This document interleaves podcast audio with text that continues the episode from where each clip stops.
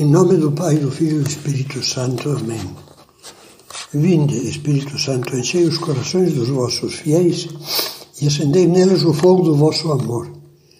Enviai o vosso Espírito e tudo será criado, e renovareis a face da terra. Vamos passar agora à meditação sobre as fontes da bondade. De onde vem a bondade? Seria um engano pueril imaginar que o quadro de virtudes que comentávamos na meditação anterior fosse um dom inato, como um privilégio que a fortuna reservasse apenas a alguns eleitos. Ninguém nasce bom. O homem naturalmente bom de Rousseau é simplesmente um mito que a vida, a cada passo, se encarrega de desmentir. Certamente todos nós possuímos tendências temperamentais que nos inclinam mais facilmente para determinadas atitudes positivas. Há homens naturalmente calmos, mulheres calmas, tranquilas, serenas, outros que são temperamentalmente mais afáveis e prestativos Outros ainda que sentem uma especial facilidade para transmitir bom humor. Mas não há ninguém que possa atingir o conjunto das virtudes que constituem a bondade se se deixar, deixar levar apenas pelas suas inclinações naturais. Ao lado de tendências positivas, em toda pessoa coexiste um molho de tendências negativas. Não é em vão que todos trazemos na alma as marcas hereditárias do pecado original que nos inclinam para o mal. Já dizia Tertuliano, um escritor cristão africano do século II, que o cristão não nasce, faz-se. A bondade não brota espontaneamente como uma planta silvestre, mas forja-se na alma com o ferro trabalhado como o ferro trabalhado na fornalha. Santo Agostinho, evocando reminiscências da infância, registrava que o espontâneo no homem desde os inícios da vida é o egoísmo.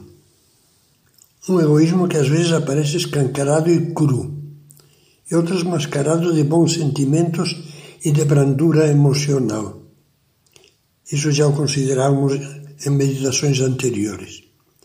E é oportuno ter isso em conta de novo para compreendermos melhor de onde é que surge a bondade. Qual é, portanto, a forja da bondade? Desde já podemos adiantar a resposta. A bondade é sempre resultante da graça de Deus e da luta, do esforço do homem por corresponder. É nestes dois pontos que devem ser procuradas as suas fontes.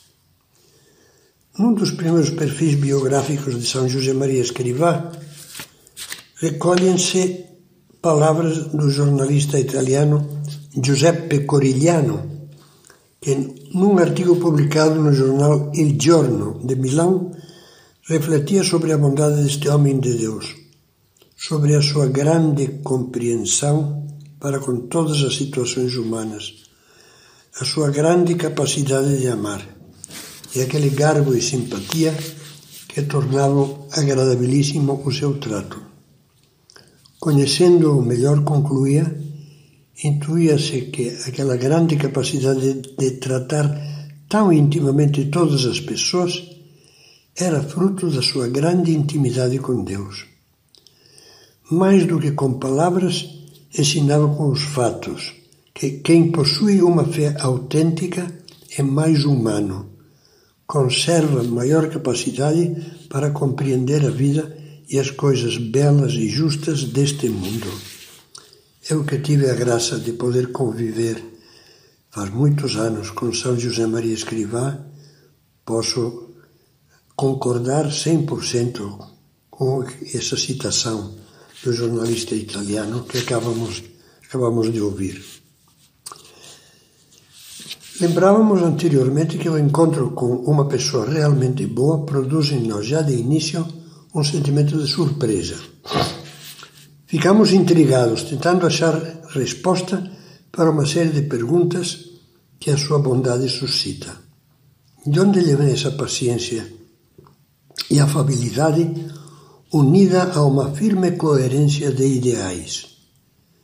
De onde tira as forças para não se deixar abalar, desanimar ou corromper pelo ambiente que, que o cerca? Qual a razão da alegria com que pratica a renúncia e se sacrifica pelos outros com um sorriso? Que força interior o move? A explicação desses enigmas sintetiza-se numa só palavra: Deus. Só Deus é bom. É preciso repetir com as palavras do Evangelho que Jesus disse ao jovem rico. E os homens, os homens e as mulheres, são bons na medida em que vivem com Deus e de Deus. Por outras palavras, a bondade é comunicada à alma pela união com Deus através da fé e do amor.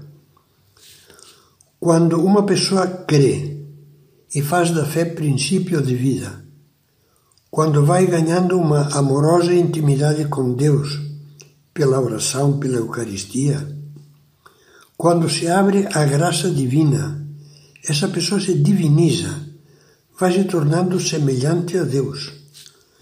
E atrai precisamente por isso, porque mesmo carregando inevitáveis imperfeições, é uma transparência de Deus. Na vida de São João Maria Vianney, o cura d'Ars, conta-se que, certa feita, um homem descrente se uniu aos peregrinos que acorriam a cidadezinha de Ars para ver e ouvir o santo sacerdote, já famoso. Movia-o a curiosidade e estava com a ideia preconcebida de desmascarar o prestígio daquele que ele imaginava ser um, um, um enganador de beatas. Teve a oportunidade de contemplar de perto o santo. E o simples fato de vê-lo, ouvi-lo e cruzar os seus olhos com os do pobre pároco revolveu-lhe revolveu-lhe profundamente a alma. Quando lhe perguntaram a sua opinião sobre o Palerma, que fora observar como se fosse uma curiosidade, só soube responder com a voz embargada: Eu vi Deus num homem. Este é o primeiro e principal segredo da bondade. Poderíamos dizer que a pessoa boa é como um metal fundido, purificado e modelado na forja de Deus. A graça divina é o fogo dessa fornalha, mas a graça exige correspondência. De nada serviria se faltasse o esforço, o martelar sincero da pessoa por modificar os seus pensamentos, sentimentos e ações, a luta por melhorar, por reformá-los com decisão e empenho, de acordo com as exigências do amor de Deus. Não há bondade sem graça divina, mas não há bondade sem luta. Com auxílio da graça, só se torna boa aquela pessoa que, por assim dizer, começa por ser má consigo mesma. Isto é, por combater decididamente um a um todos os desvios, hábitos, defeitos que o egoísmo tende a enraizar no coração. É preciso insistir neste ponto. Não existe bondade se não há uma árdua peleja interior, uma constante mortificação, um não enérgico ao egoísmo. Como diz de uma maneira lapidar o livro Caminho, onde não há mortificação, não há virtude. E eu acrescento, não há bondade. E é evidente, por outro lado, que esse combate não se restringe ao interior do homem não são só as paixões egoístas, egoístas, perdão, que hostilizam os ideais de bondade, pois é preciso enfrentar também a pressão do ambiente, da mentalidade e dos costumes sociais, que, como uma enxurrada envolvente, se opõem cada vez mais aos ideais de bondade e às virtudes cristãs. Por isso, o homem bom tem necessariamente que ser forte. A mulher boa tem que ser a mulher forte de que fala a Bíblia, dotados de firme coragem para se manter, manterem fiéis aos seus valores, mesmo que estes choquem com o ambiente e suscitem incompreensão.